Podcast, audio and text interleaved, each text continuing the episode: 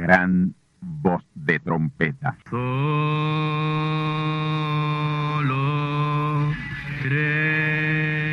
Saludos amigos y hermanos radioyentes. Están ustedes en sintonía con la audición radial Gran Voz de Trompeta, con el mensaje final de Dios al mundo, a la iglesia y a su pueblo escogido.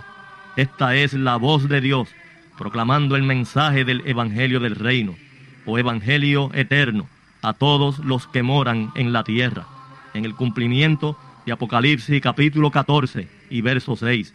Este es un mensaje de alerta y de apercibimiento ante los eventos proféticos del fin del mundo que ya han comenzado.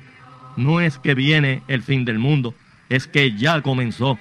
Y en esta audición radial ustedes se mantendrán bien informados y apercibidos sobre cómo asegurar la salvación y la vida eterna, que es lo importante ante tales eventos. A continuación, ustedes escucharán no un mensaje doctrinal ni dogmático, sino la pura palabra de Dios, probada con las escrituras, la verdad como la verdad es, pues conoceréis la verdad y la verdad os libertará.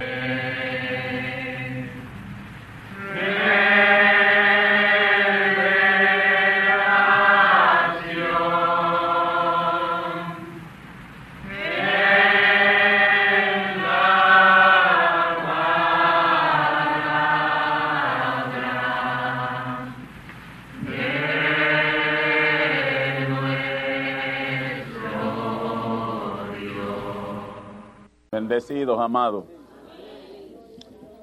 Vamos a abrir nuestras Biblias. Leímos el domingo pasado la primera edad de la iglesia. Vamos a leer ahora hoy la segunda y la tercera. Apocalipsis capítulo 2, 12 al verso 17. Apocalipsis 2, 12 al 17. Dice la palabra de Dios. Escribe al ángel de la iglesia en Pérgamo. El que tiene la espada aguda de dos filos dice estas cosas. Yo sé tus obras y dónde moras, donde está la silla de Satanás. Y retienes mi nombre y no has negado mi fe, aun en los días en que fue Antipas, mi testigo fiel, el cual ha sido muerto entre vosotros donde Satanás mora. Pero tengo unas pocas cosas contra ti, porque tú tienes ahí a los que tienen la doctrina de Balaam, el cual enseñaba a Balac a poner escándalo delante de los hijos de Israel, a comer cosas sacrificadas a ídolos y a cometer fornicación. Así también tú tienes ahí a los que tienen la doctrina de los nicolaitas, denominación, la doctrina de los nicolaitas, lo cual yo aborrezco. Entonces, ¿aborrece Dios la denominación? Arrepiéntete, porque de otra manera vendré a ti presto y pelearé contra ellos con la espada de mi boca, con la palabra. El que tiene oído oiga lo que el Espíritu dice a las iglesias. Al que venciere, daré a comer del maná escondido y le daré una piedrecita blanca y en la piedrecita un nombre nuevo escrito, el cual ninguno conoce, sino aquel que lo recibe. Y escribe al ángel de la iglesia en Tiatira, ya ahí no eso no lo vamos a tocar, así que nos quedamos en ese verso 17 de la segunda, la tercera edad de la iglesia. Inclinemos nuestros rostros. Querido Padre, Señor amado, Dios Todopoderoso, aquí estamos una vez más, Señor, para seguir adelante con este sexto capítulo de nuestra importante conferencia titulada Apocalipsis.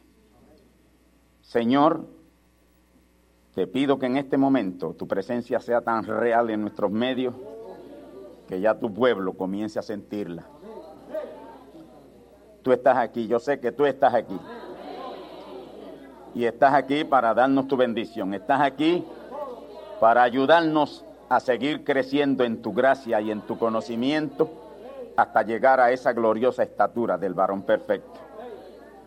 Por lo tanto, Padre, en esta mañana, cuando tu palabra va a ser expuesta, toma las riendas de mi vida y de cada uno de nosotros aquí. Que Señor, ahora mismo estemos todos ceñidos a tu palabra. Habla que tus siervos oyen. Señor, toma autoridad, potestad y dominio sobre todo poder del mal. Ponemos bajo las plantas de nuestros pies todo poder maligno y todo poder antagónico y todo lo que sea estolvo para que tu palabra salga con poderosa fluidez espiritual. Ahora mismo lo declaramos inoperante. Satán no tienes parte ni suerte en nuestra reunión. Padre, ahora yo te pido que quites cansancio, quites sueño, quites cualquier, Señor, anomalía física que pueda ser impedimento para la buena recepción de tu palabra. Y otra cosa te pido, Señor, unge a este pueblo con la misma unción que has puesto sobre mí para traer tu palabra, para que ellos puedan entender tu palabra. Esto lo pedimos en tu nombre y en tu palabra, oh Hijo de Abraham, nuestro Padre y nuestro Señor. Amén. Pueden sentarse, hermanos.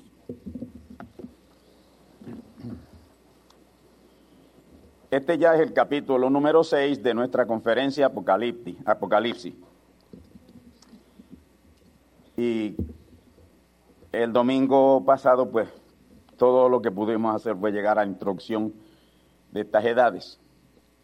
Y hoy vamos a empezar a tomar las edades, porque ahí mismo vamos a empezar, no vamos a rodear mucho, vamos a empezar casi enseguida. Éfeso, la edad de Éfeso, no comenzó como edad, sino que comenzó como una congregación. Éfeso como congregación fue una cosa, como congregación fue una cosa, y como edad o periodo de la iglesia fue otra cosa. Estamos hablando de dos cosas diferentes, dos cosas distinta. La congregación de Éfeso fue una y la edad de Éfeso fue otra. Amén. Esa congregación estuvo fiel a la palabra, pero la edad perdió esa fidelidad. La ciudad de Éfeso era la tercera ciudad en tamaño en Asia Menor. Era la tercera en tamaño, una ciudad grande, por supuesto. Jerusalén estaba primera y segunda estaba Antioquía. Éfeso era una ciudad de muchas riquezas. Su gobierno era romano y el idioma que allí se hablaba era el griego. En esa ciudad de Éfeso fueron enterrados Juan, María, Pedro, Andrés y Felipe. Allí fueron ellos enterrados. Murieron allí y allí fueron enterrados. Pablo fue el primer pastor de esa congregación de Éfeso, pero solo por tres años, solo por tres años, nada más que tres años. Él era apóstol, evangelista, profeta, pastor.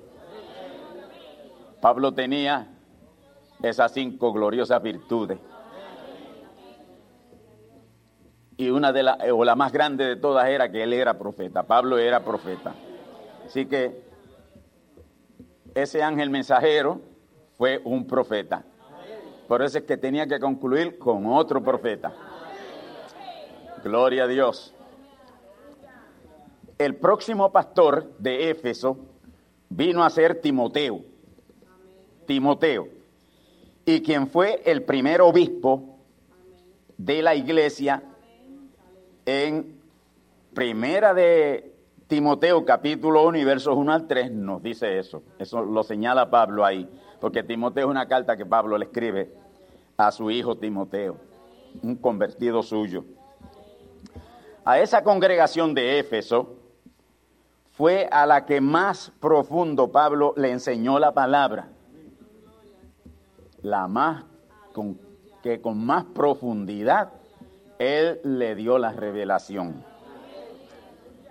Dije y repito que Pablo fue pastor de Éfeso. Como congregación, y primer y único ángel mensajero como edad o periodo de la iglesia. Fue el único, fue el ángel mensajero por excelencia a esa edad de la iglesia. Y para Pablo cualificar para ser el ángel mensajero de la edad de Éfeso, tuvo que ser un ministro antiorganización, antilegalista. ¿Y qué cosa? El hombre más cualificado para ser el ángel mensajero de esa eh, de la segunda edad de la iglesia, estoy hablando ahora de la segunda edad de la iglesia, eh, fue Policarpo, pero por estar un poco ligado a la organización, Dios lo descartó. Fíjese lo que es la organización. Policarpo era tremendo, era superior a Irenio, que vino a ser el segundo ángel de la iglesia. Sin embargo, Pablo, quien fue fariseo de fariseos, y él dijo, en cuanto a la ley soy fariseo. Y él dijo, yo soy fariseo de fariseos. Es lo que quiso decir, nadie me hace segundo en ser fariseo. Yo soy el fariseo número uno. Amén. Quienes eran sinónimos, estos fariseos eran sinónimos de organización. Así que Pablo era eh, eh, un símbolo de organización. Fíjese lo que hace la verdadera conversión a Cristo la palabra. Eran, eh, eran sinónimos, estos fariseos eran sinónimos de organización. Cuando creyó la palabra, dejó de serlo. Fíjese lo que puede hacer la palabra. Y cuando uno se deja que la palabra gobierne a uno. Porque quienes se convierten a la palabra, ellos siguen gobernando a la palabra. Ellos siguen haciendo el equilibrio. Hay que dejar que sea la palabra quien haga el equilibrio en la vida de uno.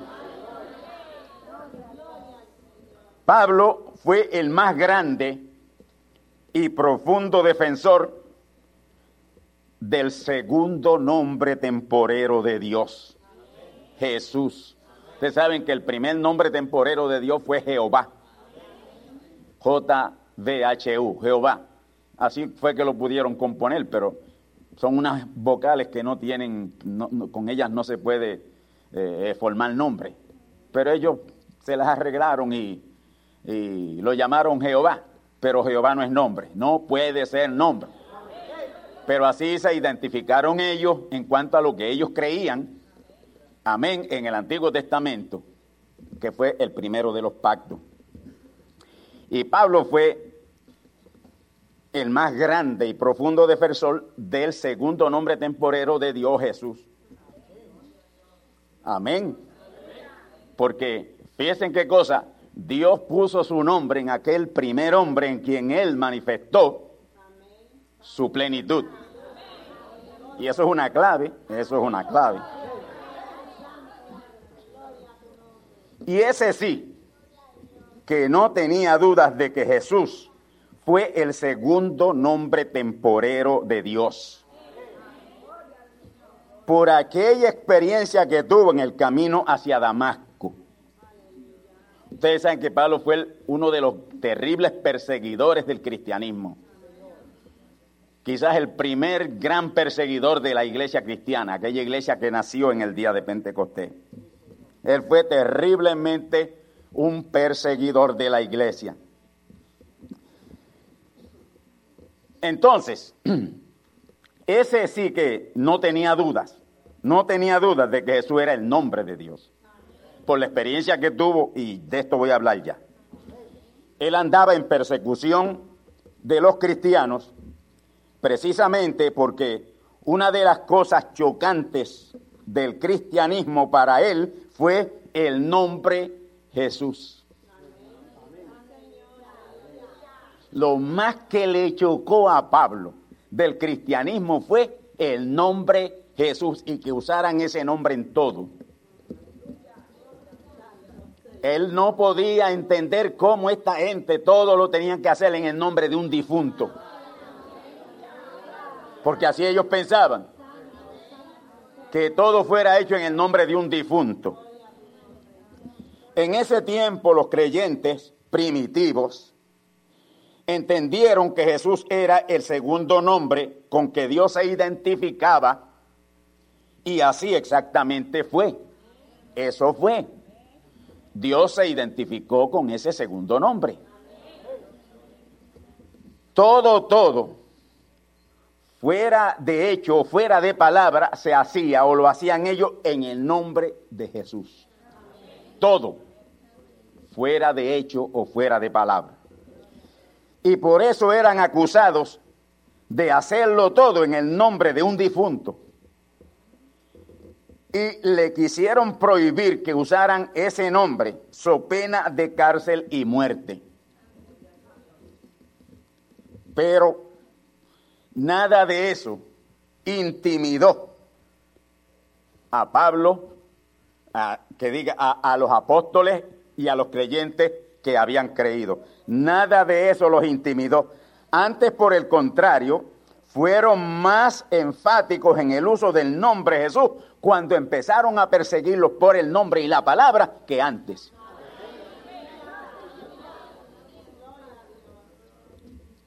Y hermanos, tengan siempre en mente que esto se repite. Cuando ustedes estén oyéndome a mí predicar un mensaje aquí, no, estén pensando en el futuro. No estén solamente pensando en el futuro. Porque lo que una vez fue, será. Esa es la regla bíblica, eso es lo que Dios dice. Eso fue lo que nos enseñó el profeta. Que lo que una vez fue, vuelve a ser.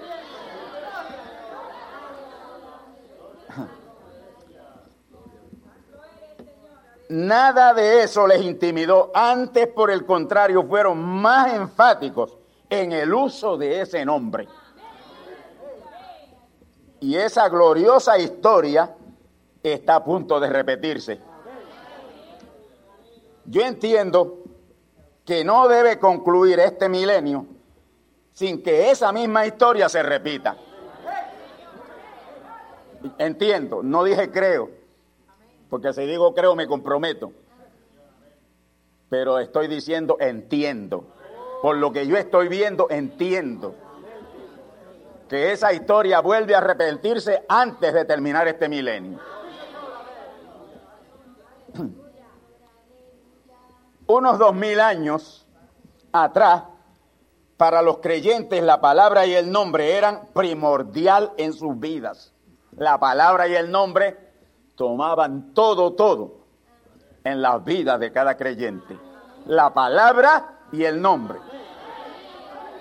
Porque no puede haber un mensaje que no tenga nombre.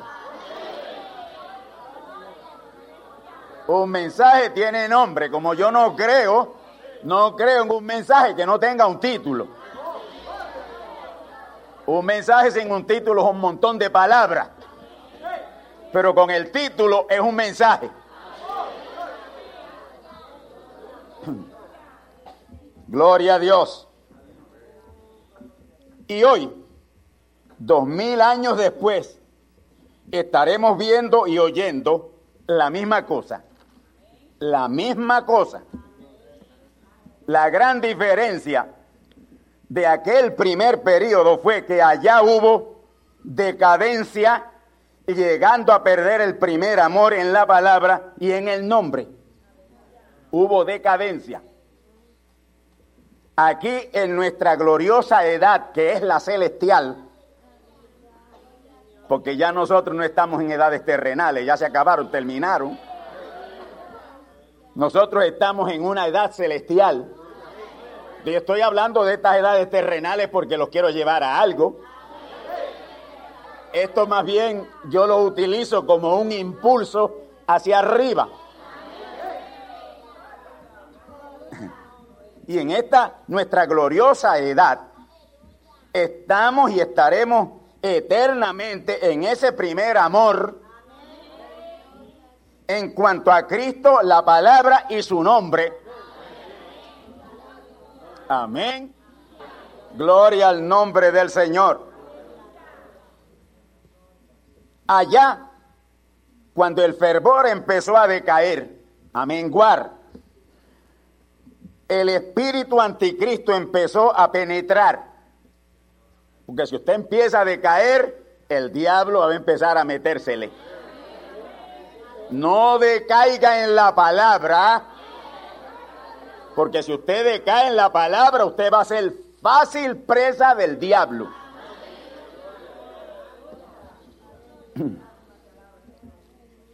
Cuando ellos allá empezaron a decaer, el espíritu anticristo empezó a penetrar el círculo o muro de contención espiritual de la iglesia de Éfeso. Porque la palabra y el nombre es nuestro círculo impenetrable al diablo. ¿Me oyeron bien? La palabra y el nombre es el círculo impenetrable de Satanás hacia mí y hacia usted.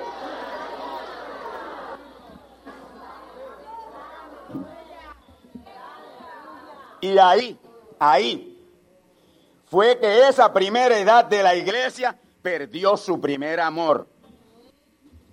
Amén. O dejó su primer amor.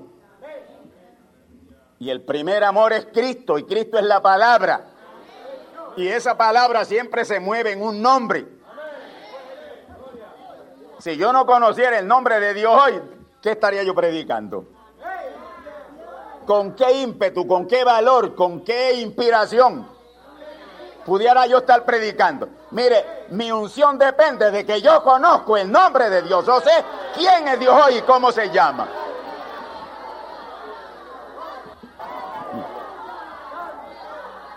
Gloria a Dios. Para no detenernos mucho, vamos inmediatamente ahora a la edad. Amén. Vamos ahora a la edad como tal en Apocalipsis capítulo 2, versos 1 al 7. Tomémoslo verso por verso. Yo quiero salir ligerito de aquí, no se preocupen. Vamos a tratar de salir lo más ligerito que podamos. Escribe al ángel de la iglesia en Éfeso, el que tiene las siete estrellas en su diestra. Esas siete estrellas son los siete mensajeros. Tenerlos en su diestra es que estos siete mensajeros estaban en la perfectísima voluntad de Dios, guiados de Dios, protegidos de Dios, en la manos de Dios. Amén. En su diestra, el cual anda en medio de los siete candeleros de oro. Dice esta cosa, y los candeleros son las siete edades. Yo sé tus obras y tu trabajo y paciencia. Paciencia. Amén. Y que tú no puedes sufrir a los malos. Entonces, si Dios la ve sufriendo a los malos es porque ya había malos metidos dentro de esa edad. ¿Y en qué edad no se meten inmediatamente los malos? Si es que los dos espíritus caminan cabeza a cabeza. Tú no puedes sufrir a los malos. Y has probado a los que se dicen ser apóstoles y no lo son. Porque una cosa es que digamos yo soy esto y yo soy esto. Y que mi, mi testimonio pruebe que lo soy. Porque si yo digo que soy una cosa en el Señor, mi testimonio lo debe probar. Debo ser una carta leída delante de Dios y ante el mundo de lo que yo soy o profeso ser. Yo sé tus obras y trabajo y paciencia y que tú no puedes sufrir a los malos. No puedes sufrir a los malos. Amén. Gloria al nombre del Señor. Y has probado a los que se dicen, no a los que son, a los que se dicen ser apóstoles. Porque una cosa uno decir yo soy esto y otra cosa es ser eso. Amén. Y no lo son. Y los has hallado mentirosos. El que profesa una cosa sin ser la que es, un mentiroso. Y además de eso, un impostor. Y has sufrido, y has sufrido, y has tenido paciencia, y has trabajado por mi nombre, y no has desfallecido. Así que mantenían todavía el nombre. Todo lo hacían en el nombre de Jesús. Y seguían en el nombre de Jesús. Porque ese era el nombre de Dios, segundo nombre temporero de Dios. Has sufrido y has tenido paciencia y has trabajado por mi nombre y no has desfallecido. Pero tengo, escuche bien ahora, pero tengo contra ti que has dejado tu primer amor. Lo dejó todo. Lo dejó todo. El primer amor es Cristo y Cristo es la palabra. Y si usted deja a Cristo, deja la palabra, lo dejó todo. Ellos ya lo habían dejado todo.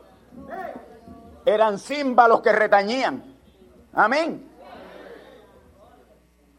Haciendo ruido, como dicen por ahí, mucho ruido y pocas nueces. todo ruido, nada más que ruido.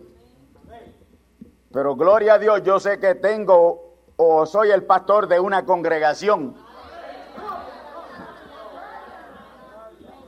que no hace ruido, que no hace ruido, pero es compacta en la fe a Dios. Tengo contra ti que has dejado tu primer amor. Yo fui miembro de una iglesia y cuando la gente se iban este, eh, como apagando un poco, porque sé que en esas denominaciones hay tanta cosa que no es, que el que va buscando la verdad. Y como yo siempre he sido un cristiano bíblico, claro, me digo cristiano porque allá era cristiano, ya no lo soy. Pero como seguidor de Cristo yo puedo seguirme llamando cristiano, depende del término que usted entienda. Pero en el término que yo lo digo es como un seguidor de Cristo, que es la palabra. Amén. Y como eso no dejaré de ser cristiano.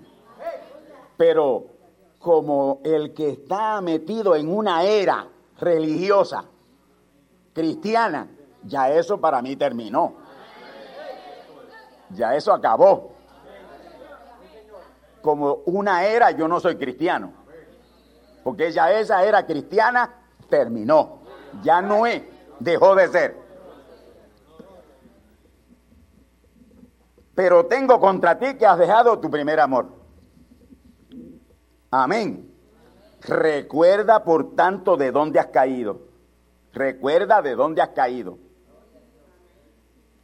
Y fíjese, es fácil.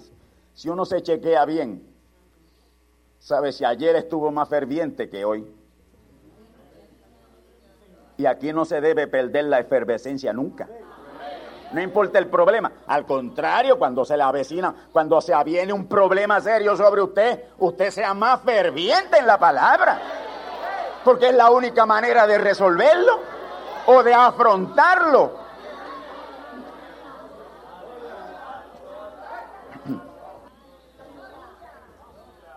Recuerda pues de dónde has caído y arrepiéntete y haz las primeras obras.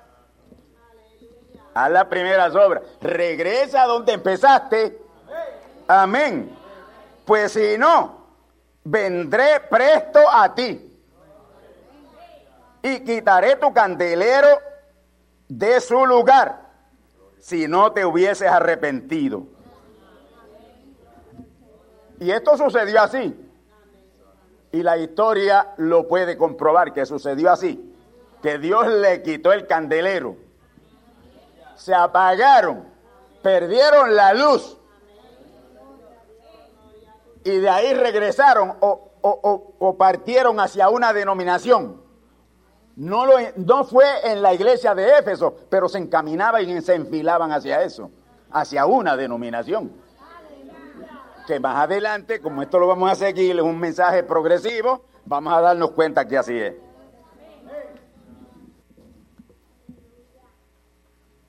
y quitaré tu candelero de su lugar si no te arrepentido. Mas tienes esto, mas tienes esto, fíjese, tenía una cosa buena. Mas tienes esto, que aborreces los hechos de los Nicolaitas, los cuales yo también aborrezco. Vamos a tenerlo aquí un momentito. Los hechos de los Nicolaitas. La iglesia de Éfeso, aquella congregación de Éfeso, se mantuvo aborreciendo los hechos de los Nicolaitas. ¿Y qué eran los hechos de los Nicolaitas? Nicolaitas, yo le expliqué a ustedes aquí en una ocasión que es una palabra compuesta de dos. Nico, que es Nicolás, y laitas, que son laicos. Amén. Nicolaitas. Y eso quiere decir conquistadores del pueblo laico.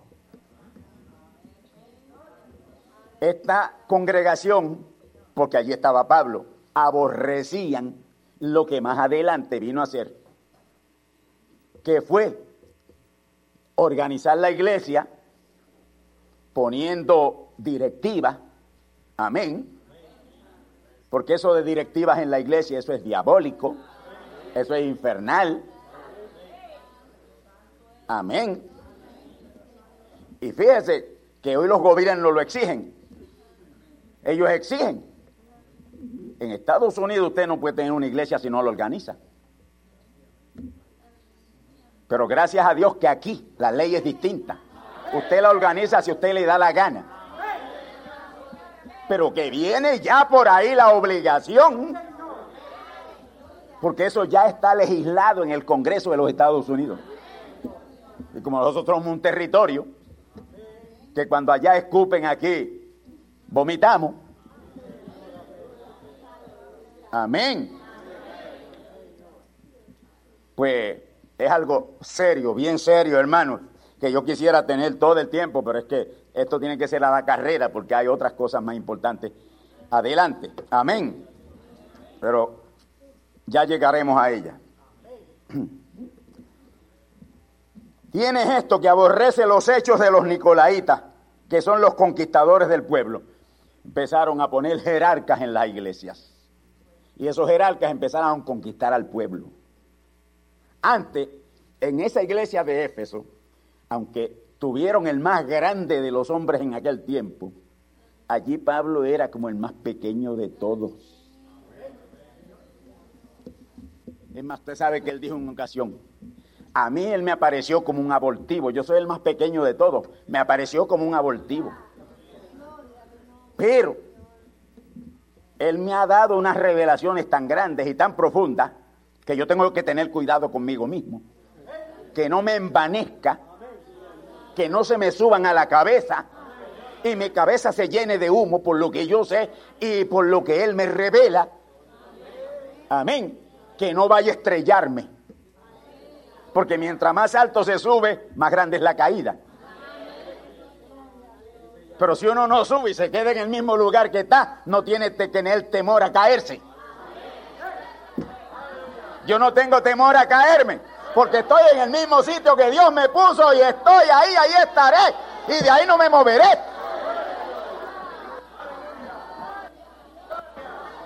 Yo nunca caeré porque no he subido.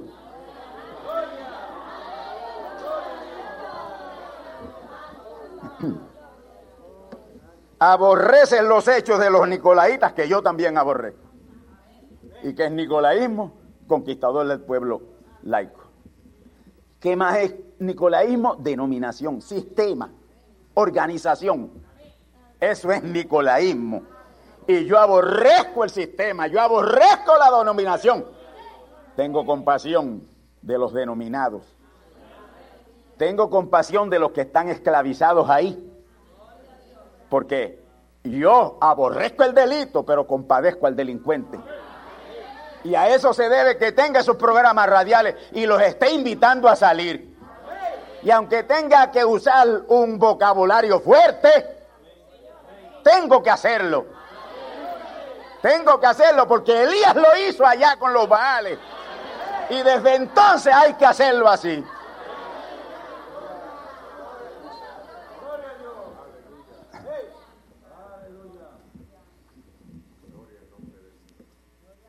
Los hechos de los nicolaitas. Gracias a Dios, hermano, Aquí no hay nicolaísmo. Aquí no hay ni habrá nicolaísmo. Aquí yo soy como el más bajito de todos ustedes. Y los hermanos que conviven conmigo y están conmigo saben que así es. Amén. Gloria al nombre del Señor. Pues Pablo dijo, bueno, yo sé lo que Dios me ha dado. Yo tengo es grande. Por eso es que Él me ha dado un aguijón en la carne. Para que yo no me envanezca. Para que no me envanezca. Él me ha dado un aguijón en la carne. Amén. Gloria al nombre del Señor. Y seguía diciendo Pablo, un aguijón, un enviado de Satanás. Amén. Para que me cuide. Porque Dios pone al lado de un mensajero lo que él sabe que le va a hacer bien, aunque parezca malísimo. Pero si lo que pone a mi lado, aunque sea lo más malo, es para llevarme a la perfección, es para llevarme a, levantarme y hacerme como Él, que siga ahí, que venga, hasta que sea la hora de yo llegar a donde yo tengo que llegar.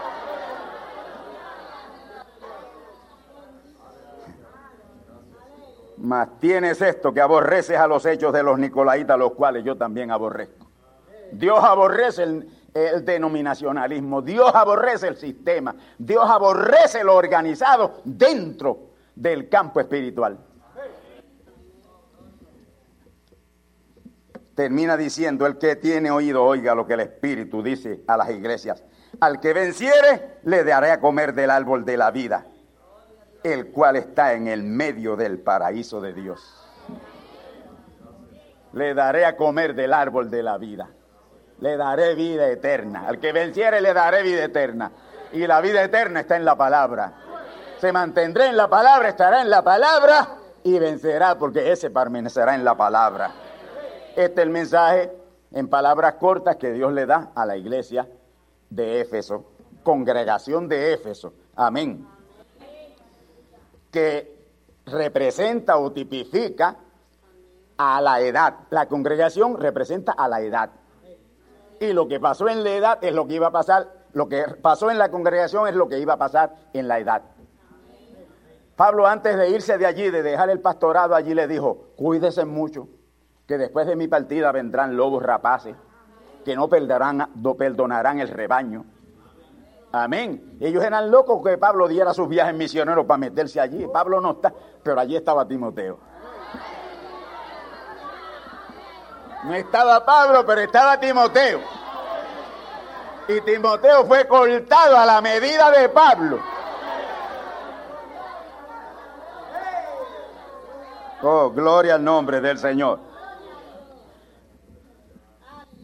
Vamos entonces ahora a la otra edad, la edad de o periodo de la iglesia de Éfeso. Amén. Esa edad o periodo de la iglesia de Éfeso, de eh, perdón, la próxima edad que es la, eh, la edad o periodo de la iglesia de Esmirna. Esmirna. Y su ángel mensajero lo fue Irenio, un fiel y muy dedicado discípulo de Policarpo. Irenio fue un fiel y dedicado discípulo de Policarpo. ¿Y quién fue Policarpo? Policarpo fue uno de los hombres grandes, uno de los grandes genios del cristianismo. Amén. Policarpo fue sentenciado a morir quemado. A él lo sentenciaron a morir quemado. Pero cuando le echaron al fuego, las llamas resistieron ir hacia él. Al contrario, se le alejaban. Lo echaron al fuego y las llamas empezaron a huirle.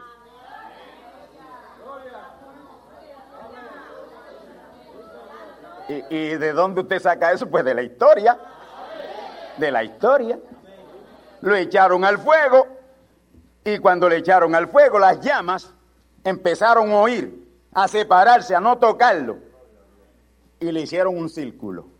Y allí estaban todos esos paganos mirando. Centenares o miles de paganos mirando eso.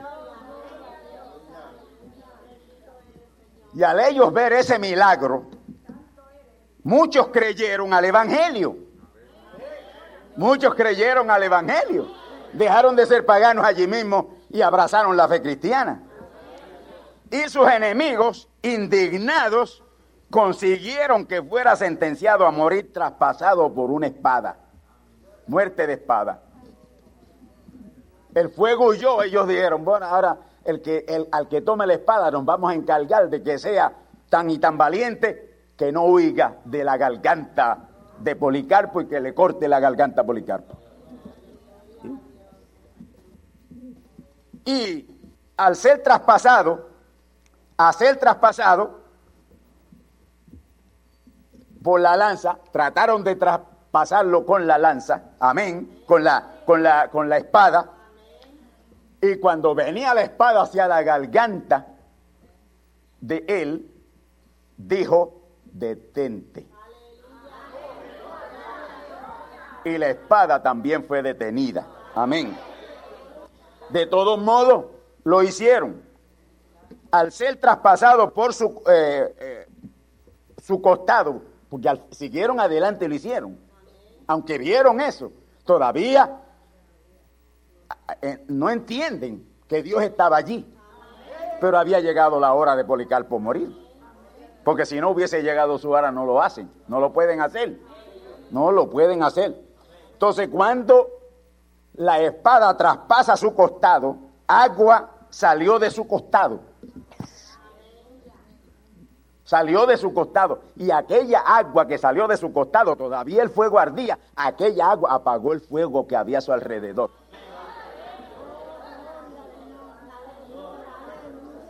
Amén. Hermano, esto no es de la mitología griega. No, no, no, esto no es mitología griega. Esto es historia real. El fuego que había sido encendido para quemarlo con el agua que salió de sus costados, lo apagó. Se convirtió en un bombero muriendo. Y todos allí vieron la partida de su espíritu. Dios le permitió ver la partida de su espíritu. Le traspasan el costado, sale agua y de ahí mismo sale una paloma blanca.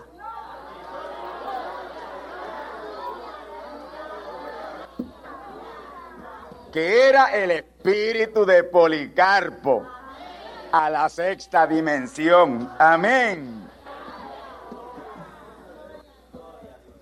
lo que no permitió a este hombre, también cualificado para ser el ángel mensajero de esa edad, de Esmirna, fue que en cierto modo estuvo de acuerdo con el sistema.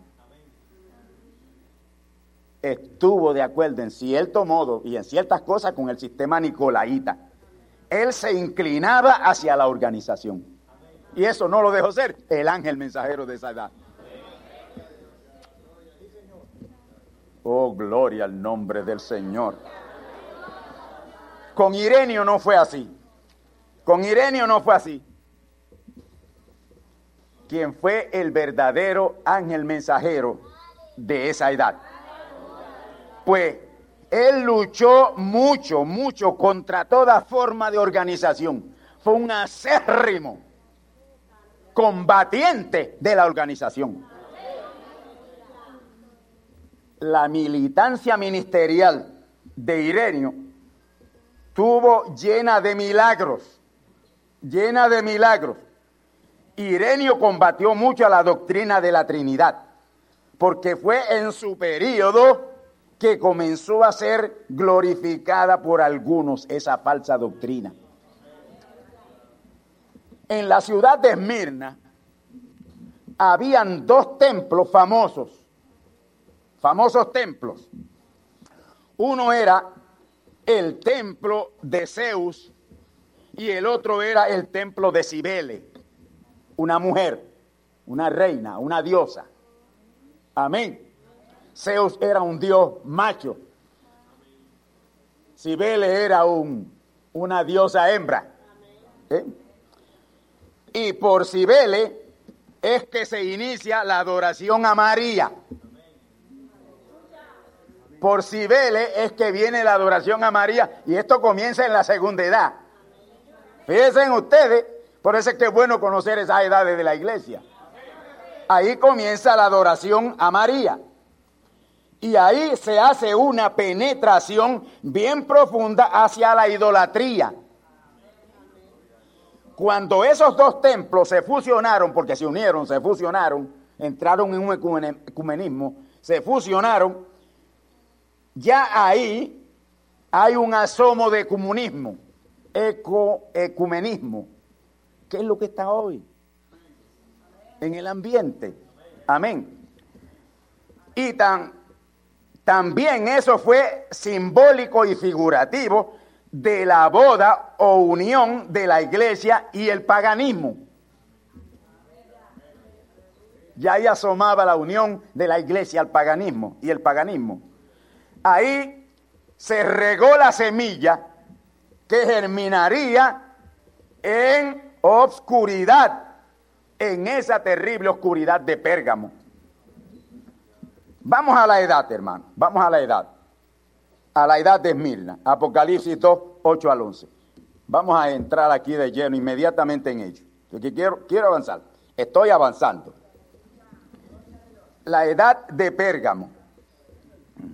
Amén. La edad de, de, de, Esmirna, perdón. La edad de Esmirna. Dice, el que tiene oído, oiga lo que el Espíritu dice a las iglesias. Al que venciere le daré a comer del maná escondido y que estén en medio del paraíso de Dios. Y escribe al ángel de la iglesia en Esmirna el primero y el postrero. Escribe al ángel de la iglesia el primero y el postrero. Ahora, ¿por qué se identifica aquí como el primero y el postrero? Porque él sabe que lo que está sucediendo en Esmirna va a suceder en el tiempo final. Y vamos a lidiar con la misma situación. Estaremos lidiando con la misma situación. Y yo quiero decirle aquí, hermano, ustedes lo que siempre le he dicho, y abran los ojos y recuerden todas las cosas que yo he estado predicándole. Los Estados Unidos de Norteamérica se convertirá en la nación más totalitaria, ni siquiera comparable con Alemania de Hitler o la Rusia de Stalin. ¿Ustedes me oyeron bien? Estados Unidos de América. Se convertirá en la nación más totalitaria, ni Pinochet.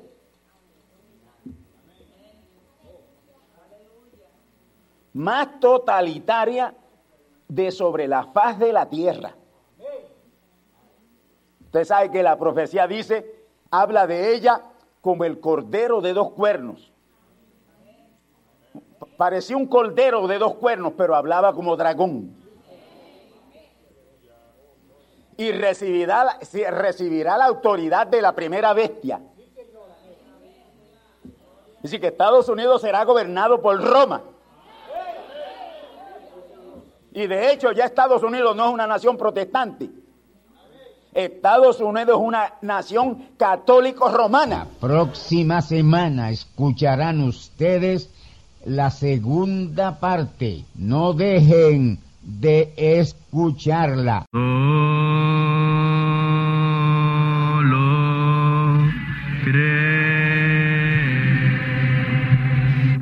Amigos y hermanos radioyentes, han escuchado ustedes la audición radial Gran Voz de Trompeta y nuestra dirección postal es Gran Voz de Trompeta, apartado 1630, Canóbanas, Puerto Rico 00729.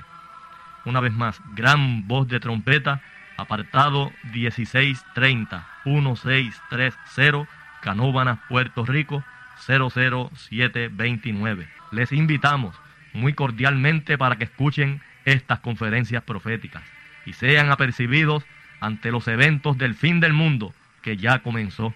Les deseamos pues ricas bendiciones en Cristo el Señor. Amén.